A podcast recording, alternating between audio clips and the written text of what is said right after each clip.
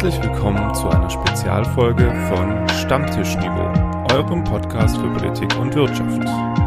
Mein Name ist Nikolai Bohn und unser Thema heute die spezielle Woche mit Jonas Arnold.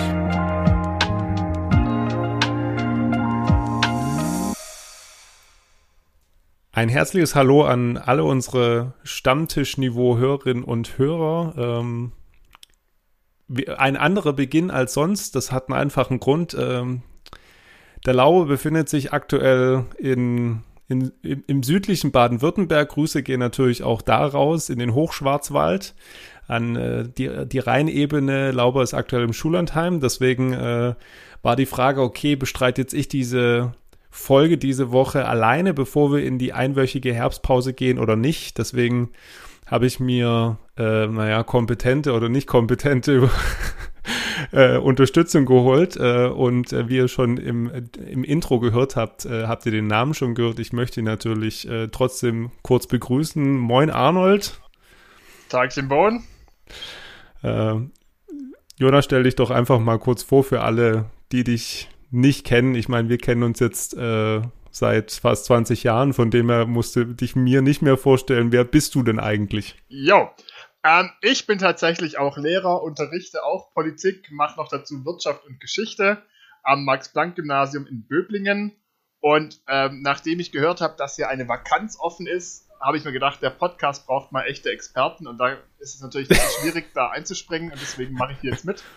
Ähm, und wir werden einfach mal gucken hier, wo die Reise hinführt. Aber das wird, wird schön, hoffe ich. Wird schön. Ich, ich, ich bin sehr gespannt, ob du jetzt mehr Kompetenz mitbringst als Benny und ich. Also ich meine, weiter nach unten kann es eigentlich fast ich nicht mehr sagen, gehen. Weiter nach unten wird schwierig, ja. Das, äh, ich meine, du, du bist ja auch äh, immer wieder fleißiger Hörer unserer Folgen und ich meine, du Danke kannst da ja auch sagen, Katastrophe. Katastrophe, absolut, das ist richtig. Gut, Jonas, wir, wir steigen ja klassisch immer ein mit dem unnützen Wissen der Woche und das übernehme ich diese Woche. Und zwar ähm, äh, wichtig zu wissen, vor allem natürlich für dich, ähm, in Irland kann man als professioneller Katzenstreichler arbeiten und bis zu 2000 Euro im Monat verdienen. Aha. Wenn das mit dem Lehrer sein nichts wird, habe ich eine Jobalternative. Ich wollte gerade sagen, also ich meine, Irland und Katzen liegt mhm. dir doch eigentlich ganz nahe. Das stimmt. Apropos viel Geld verdienen. Oh ja, oh, oh sehr schön. Sehr, sehr, sehr, schöner Übergang, mein Lieber. Also, also das kriegst du besser hin als ich sonst immer in den mhm. Folgen. Unser neuer Bundestag ist da mit 736 äh, Mitgliedern, der größte Bundestag, den wir je hatten, dementsprechend auch die höchsten Kosten, die wir je hatten.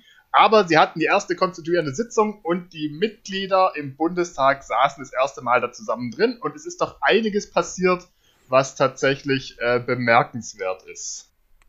Bass, Bass, wir brauchen Bass. Unter anderem. Ich hatte jetzt wieder gelesen, ich weiß immer noch nicht genau, ob man das zählen kann oder nicht, dass wir in Deutschland mittlerweile das größte demokratisch gewählte Parlament der Welt haben. Ähm, es gibt größere Parlamente, da ist so die Demokratie so ein Problem. Aber auch das vielleicht als unnützes Wissen gar nicht so schlecht. Ja, ich wollte gerade, ich habe gerade überlegt, ob man jetzt China als mhm. ähm. China, China, das war ja auch die Diskussion, egal, also China als äh, Demokratie bezeichnen eben, möchte. Ich, eben. Schwierig. Du, schwierig, ja, denke ich auch. Ähm, aber ja, also auf jeden Fall, ähm, wir hatten ja letzte Woche schon drüber gesprochen, hatten ja schon ein Orakel äh, gebildet, dass Bärbel Baas von der SPD, so wie wir es erwartet haben, natürlich als äh, Bundestagspräsidentin gewählt wurde. Ähm, und äh, deswegen brauchen wir da eigentlich gar nicht mehr viel Worte zu verlieren. Was ich spannend fand, die arme Frau, sie tat mir echt leid. Also ähm, die Vizepräsidenten wurden ja dann gewählt. Und witzigerweise nur Frauen drin. Ähm, eigentlich gar nicht so üblich ja für den Bundestag, aber sie hat dann leider einen ver äh, vergessen. Hast du das mitbekommen? Ich habe es mitbekommen tatsächlich, weil es sind ja nicht nur Frauen drin. Ähm, aber der, bei dem Vorstellen der Vizekandidaten wurde der Herr Kubicki vergessen von der FDP. Ähm, aber ich glaube, wenn ich es richtig gesehen habe, der hat es mit Humor genommen ähm, und hat dann gesagt, ja, ja, kommt ja mal vor. Das fängt also für die Frau Baas gleich mal gut an, dass man da auf Genauigkeit achten muss, wird die schon auch noch feststellen. Es hat sich so im Bundestagspräsidium oben äh, auf der Kanzel im Bundestag, glaube ich, fast so ein Loch aufgetan, in das sie sich liebend gern versteckt hätte, wahrscheinlich. Wahrscheinlich, ja. Ah, die arme Frau. Ja, es tat mir ein bisschen leid, ja. Ja, äh, und vorher gab es ja auch noch irgendwie so ein bisschen Na, Zoff nicht. Aber in der Konsequenz war es ja irgendwie äh, richtig. 23 Abgeordnete durften nicht unten sitzen, hm. weil da so ein paar Gs eingehalten werden mussten. Wenn ihr euch dran erinnert, habt ihr in eurer letzten Podcast-Folge schon drüber gewitzelt, ob die AfD in Zukunft nicht einfach auf der Zuschauertribüne sitzt. Und oh, was ist eine Woche später? Es ist soweit, ein Teil das der stimmt. AfD sitzt auf der Zuschauertribüne. Nicht, weil sie das gerne machen, sondern weil sie nicht unten im Plenum sitzen dürfen. Kannst du uns denn mal erklären, was da los war? Äh, ja, 3G-Regel galt für alle Abgeordneten, äh, wie du ja gesagt hast, über also 736 äh, eng an eng, wo ja dann auch so ein paar sich gefragt haben, hm, okay, warum sitzen die da so eng und eng? Geht das überhaupt? Ja, in dem Fall schon. Die gewählten Volksvertreterinnen und Volksvertreter äh, und da 23 Abgeordnete haben sich ähm, nicht an die 3G-Regel halten wollen, also geimpft, genesen oder getestet. Da sie aber trotzdem ein Recht darauf haben, an dieser Plenarsitzung teilzunehmen, mussten mussten sie mit weitem Abstand ähm, und mit Maske selbstverständlich, so wie alle anderen auch da oben, äh, sitzen. Mhm. Hat übrigens auch dazu geführt, dass die Wahlen länger gedauert haben, weil die natürlich nicht ja. unten am elektronischen Wahlsystem teilnehmen konnten, natürlich. sondern oben schriftlich wählen mussten und es musste extra ausgezählt werden. Also auch da wieder ein paar skurrile Entwicklungen, die man sich so vielleicht noch nicht gedacht hätte vor ein paar Wochen. Digitalisierungs, äh, Digitalisierung in Deutschland hm, auch da natürlich irgendwo weit fortgeschritten, mhm. äh, aber ja gut, ich meine, wir beide saßen ja schon oben auf der Tribüne, das ist dann ein bisschen weit, da kann man ja seine Karte nicht in die Urne schmeißen, Schwierig, da muss man schon da echt treffen. Gutes, ein gutes Ziel bräuchte man da.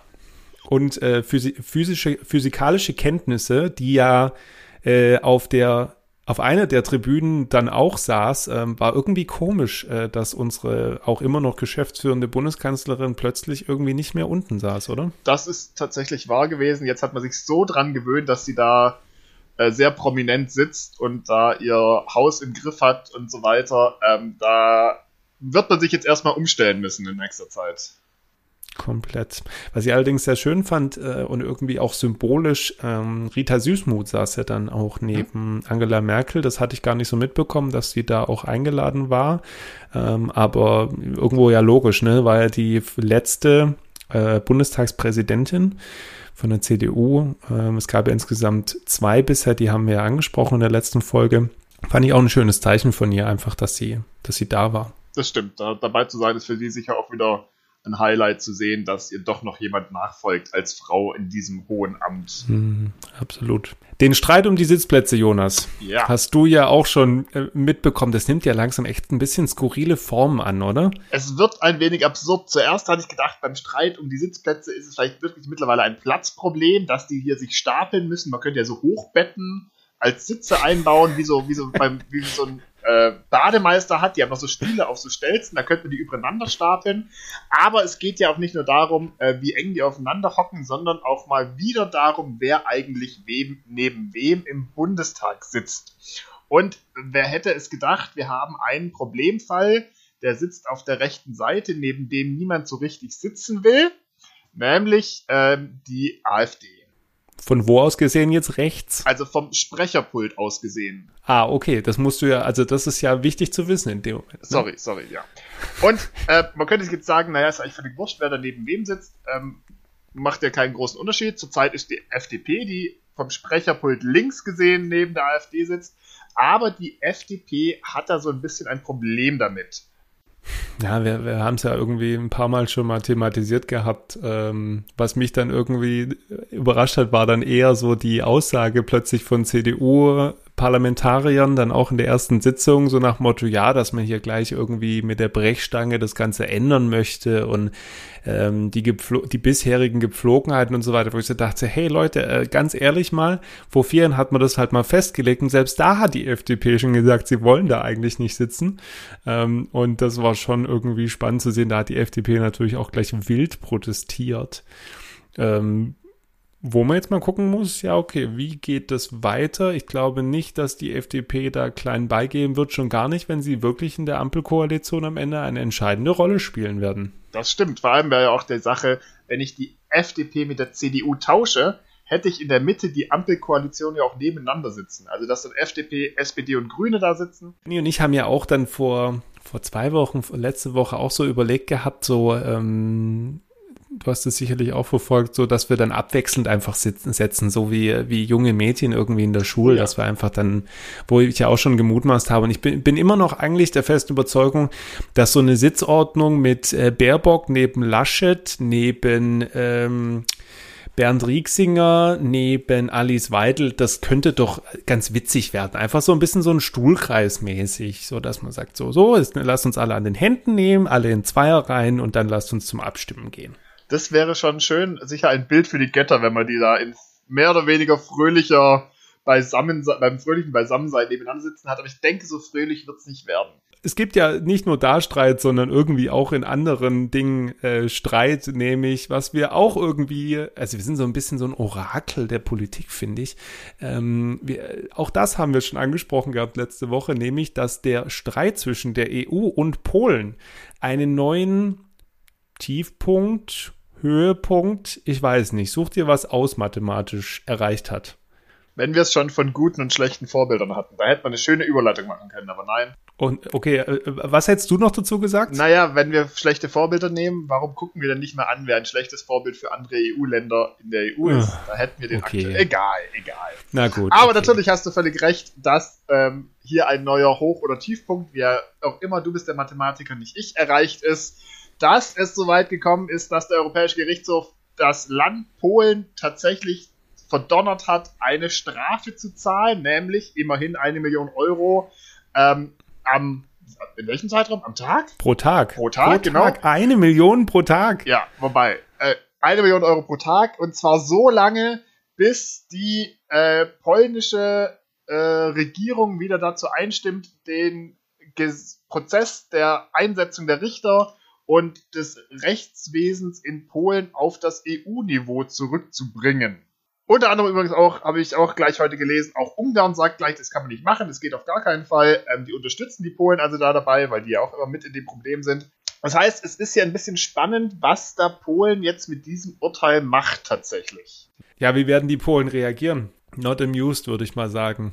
Ähm, das ist ja ein Streit, äh, der seit Ewigkeiten geht äh, und der jetzt ja irgendwie letztens auch den, den, dieses Zwischen, diesen Zwischenhoch hatte, wo der polnische Ministerpräsident im EU-Parlament gesprochen hat und auch von Verleumdung gesprochen hat und so. Ähm, und die Frage ist natürlich, kann jetzt der EuGH das irgendwo, also der Europäische Gerichtshof, das irgendwie aufrechterhalten? Ungarn springt dem Ganzen bei, also es geht einfach weiterhin ein, ein deutlicher Riss durch die EU äh, mit verschiedenen Seiten. Äh, und da ist ja wirklich die Frage, wie reagiert da Polen jetzt drauf? Ähm, ich glaube nicht, dass sie klein beigeben werden. Die nächste Stufe der Eskalation ist wohl noch ganz aktuell, hatte ich vorhin erst gehört. Ich hoffe mal, es ist auch eine richtige Information, dass nämlich nicht nur das Polen da von Erpressung spricht, sondern dass die EU-Kommission jetzt gesagt hat, sie wollen auch mit diesem Urteil die Corona-mäßigen Hilfszahlungen stoppen und da sind wir nicht bei einer Million am Tag, sondern die belaufen sich auf eine Gesamtsumme von 36 Milliarden Euro. Ups. Und davon wären 24 Milliarden Euro noch nicht mal zum Zurückzahlen gewesen, sondern ein praktisch Geschenk zum Wiederaufbauen der Wirtschaft nach den Corona-Maßnahmen. Und das ist natürlich ein Schlag, der Polen durchaus wehtun würde, ähm, weil das natürlich doch schon ein großer Haufen Geld ist. Aber ganz ehrlich, ganz ehrlich, Jonas, also die Polen, die sind seit seit Monaten sägen die an dem Stuhl dran. Es ist doch genauso wie Orban in Ungarn. Also ganz ehrlich, glaubst du, die lassen sich jetzt von einer Million selbst, ganz ehrlich, selbst auch von den Corona-Milliarden, die werden sich doch die Blöße nicht geben, da, ähm, also in Polen, auch was die Innenpolitik angeht, sich da diese Blöße zu geben kommt vielleicht auch darauf an, wie groß der Druck der polnischen Bevölkerung ist. Also ob die hm. eher auf der Seite der EU sind und sagen, äh, liebe Regierung, bitte verscherzt es uns nicht mit den EU-Partnern, oder ob die sagen, nein, Regierung, mach deinen Kurs weiter, finden wir toll. Ja, die Unterstützung für die Peace, also für die Regierungspartei in Polen, die heißt wirklich so. Äh, der hat Peace gesagt. ich versuche ja die ganze Zeit keine Pimmelwitze von Benny zuzulassen und dann komme ich auf Peace, ja egal, okay. Ähm, die hat natürlich weiterhin breite Unterstützung, aber du hast schon recht, das es kommt ganz stark darauf an, wie die Unterstützung weiter in, in, Polen sein wird. Und die ist, zum Teil einfach immer noch sehr EU-kritisch mittlerweile, nicht nur durch Corona, sondern auch durch die ganze Flüchtlingsproblematik und ähnliches. Das stimmt. Hm.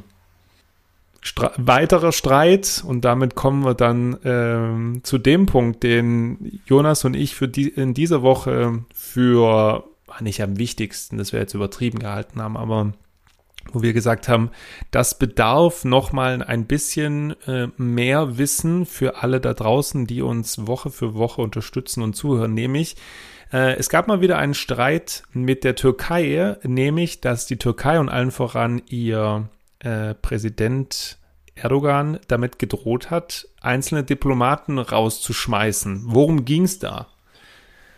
Also es ging äh, bei diesem Fall darum, dass der Herr Erdogan gemeint hat, die Diplomaten dieser zehn Länder, unter anderem auch der deutsche Diplomat, hätten sich mit einer Aktion, die sie gemacht haben, in die inneren Angelegenheiten der Türkei eingemischt. Genau. Und weil das so kompliziert ist, haben wir uns dafür entschieden, dass wir das vertiefen werden. Und dazu brauchen wir erstmal Hintergrundwissen. Hintergrundwissen. Hintergrundwissen. Hintergrundwissen. Hintergrundwissen. In dieser Woche sorgte der türkische Staatschef Erdogan für einen zwischenzeitlichen Eklat. Er kündigte an, zehn westliche Botschafter zu unerwünschten Personen erklären zu lassen. Doch was war passiert? Der Streit dreht sich um den inhaftierten türkischen Unternehmer und Kulturförderer Osman Kavala. Der 64-Jährige sitzt seit 2017 in Istanbul in Untersuchungshaft. Er wird beschuldigt, die regierungskritischen Gezi-Proteste in Istanbul 2013 unterstützt und den Umsturzversuch angezettelt zu haben. Insgesamt zehn Botschafter, unter anderem der Deutschlands, der USA und Frankreichs, fordern seine Freilassung. Sie berufen sich auf ein Urteil des Europäischen Gerichtshofs für Menschenrechte, der 2019 seine Freilassung angeordnet hatte. Prinzipiell dürfen sich auch Botschafter politisch äußern. Doch es gibt Regeln für die Botschafter, die Wiener Konvention. Sie ist ein Vertrag zwischen den Staaten und der Vereinten Nationen und ist seit 1964 in Kraft. Danach gilt für Diplomaten Immunität vor gerichtlicher Verfolgung, gleichzeitig müssen sie aber sich auch an die geltenden Gesetze halten. Und danach dürfen sie sich auch nicht in die inneren Angelegenheiten der Staaten einmischen. Auf den letzten Punkt berief sich nun die Türkei und Erdogan. Jedes Land darf Botschafter anderer Länder dann zu unerwünschten Personen, genauer persona non grata, erklären. Im Anschluss daran müssen die Länder ihre Botschafter zurückziehen und neue ernennen. Nach der angedrohten Anweisung ihrer Diplomaten hatten die US-Botschaft und andere betroffene Botschaften auf Twitter eine Erklärung veröffentlicht, wonach sie sich gemäß der Wiener Konvention daran halten, sich nicht in die inneren Angelegenheiten des Gastlandes einzumischen. Die US-Vertretung in der Türkei hatte auf Twitter eine Erklärung zur Einhaltung der Wiener Konvention veröffentlicht. Die deutsche Botschaft etwa teilte diese Stellungnahme. Nach dem Kompromiss kann der Westen seine Haltung bestätigt sehen, dass die Forderung nach Umsetzung internationaler Gerichtsurteile, wie im Fall Kavala, keine Einmischung in innere Angelegenheiten darstellt. Mit ihrer Erklärung, die lediglich aus einem einzigen Satz bestand, nehmen die betroffenen Länder ihre Forderungen nach Kavalas Haftentlassung nicht zurück. Gleichzeitig kann die türkische Regierung jedoch vor den eigenen Wählern von einem Erfolg über den Westen sprechen, weil die westlichen Botschafter sich zur Einhaltung des Wiener Übereinkommens bekannt haben. Erdogan wolle keine Krisen anzetteln, sondern lediglich Recht, Ehre und Souveränität der Türkei schützen. So wird er zitiert. Insgesamt ist der Konflikt problematisch für die Beziehungen zwischen den Ländern, da sich mehrere der betroffenen Länder gemeinsam mit der Türkei in der NATO befinden. Meinung. Meinung. Insgesamt ist der Konflikt problematisch für die Beziehung, hast du gerade gesagt, ähm, eben weil die sich mit der Türkei unter anderem in der NATO befinden. Äh, es gäbe ja jetzt, das ist ja nicht der erste Fall, dass es Probleme gab, Jonas, mit der Türkei. Ähm, wie bist du der Meinung, kann sich das auf das Verhältnis zwischen dem Westen im Allgemeinen und der Türkei weiterhin aus, äh, ja, auswirken? Also ich denke, man muss da ein bisschen aufpassen und differenzieren, um eventuelle Hintergründe für das Verhalten von der türkischen Regierung hier oder von Erdogan persönlich eventuell nach, auch nachzuvollziehen. Das heißt, ist es eine boswillige Tat gewesen, um den Beziehungen zu schaden? Denke ich fast eher nicht, weil das wäre vielleicht zu riskant. Die Beziehungen zu den äh, NATO-Mitgliedern, vor allem zu Europa, sind ja für die Türkei doch relativ wichtig. Aber natürlich sieht man auch, dass die Türkei eine ganze Reihe von anderen aktuellen Problemen hat. Also wenn man mal zum Beispiel nach, in die Wirtschaft geht und feststellt, wie dramatisch der Kurs der türkischen Lira in den letzten Monaten und Jahren ähm, ins Bodenlose gesunken ist, dass die Wirtschaftskraft stark nachlässt, könnte natürlich auch hier so ein bisschen eine Sache sein, dass ich von Innenproblemat, äh, innen, äh, inneren Themen ablenken möchte und meinem Volk zeigen möchte, Moment mal, wir, uns es gar nicht schlecht, guckt mal, wir können den großen anderen Ländern, zum Beispiel der USA, immer noch die Stirn bieten und eben vielleicht hier ein bisschen davon ablenken, dass ich tatsächlich im Inneren Probleme habe. Also ich persönlich bin schon der Meinung, dass das so ein bisschen schon, und jetzt wird sich, Benny würde sich jetzt wieder freuen, wenn ich das sage, aber es es hat ja schon irgendwie nach außen wieder so ein bisschen den Eindruck von Schwanzvergleich. Also das ist ja, dass die AKP eine Türkei irgendwo in Teilen, nicht überall. Es gibt immer noch viele Regionen, das sind glühende Erdogan-Anhänger und das muss man respektieren. Aber ja auch schon bei der Oberbürgermeisterwahl in Istanbul hat die AKP ja am Ende verloren. Ähm, das zeigt ja irgendwo so ein Stückchen weit, aus meiner persönlichen Sicht, dass Erdogans Zeit so langsam abläuft. Nicht die der AKP, aber Erdogan hat nicht mehr diesen Rückhalt, weil viele der Probleme, auch die du angesprochen hast, ich ergänze es jetzt auch nochmal, ähm, ja, auch die, der, die türkische Lira ist ja komplett abgerauscht sofort nach, nach den Bekanntwerden. Und das spüren natürlich die, die Menschen in der Türkei, ähm, dass die, dass die Sachen teurer werden plötzlich und sie, sie wissen oder viele wissen auch, auf wessen also aus welchen Gründen das passiert, ja. Und ähm, da hat sich halt Erdogan wieder versucht, irgendwo als Player zu zeigen. Aber aus meiner Sicht ist es komplett nach hinten losgegangen. Ja, würde ich auch tatsächlich so sehen. Das war eher ein Misserfolg, vor allem, weil er sich ja nicht nur mit einem Land verscherzt hat, sondern gleich mit zehn. Ähm, und da als Sieger in Anführungszeichen aus so einem Konflikt rauszugehen, ist natürlich relativ schwierig ähm, für ihn. Und da kann er ja auch nicht auf irgendwie Unterstützung warten, ja, wie jetzt in anderen, anderen Konflikten, du hast Syrien angesprochen, wo man ja vielleicht potenziell noch sagen kann, vielleicht äh, stehen einem dann irgendwie andere regionale Mächte zur Seite. Ja, auch, auch die Russen sind ja da in Syrien immer wieder auch aktiv und spielen da mit.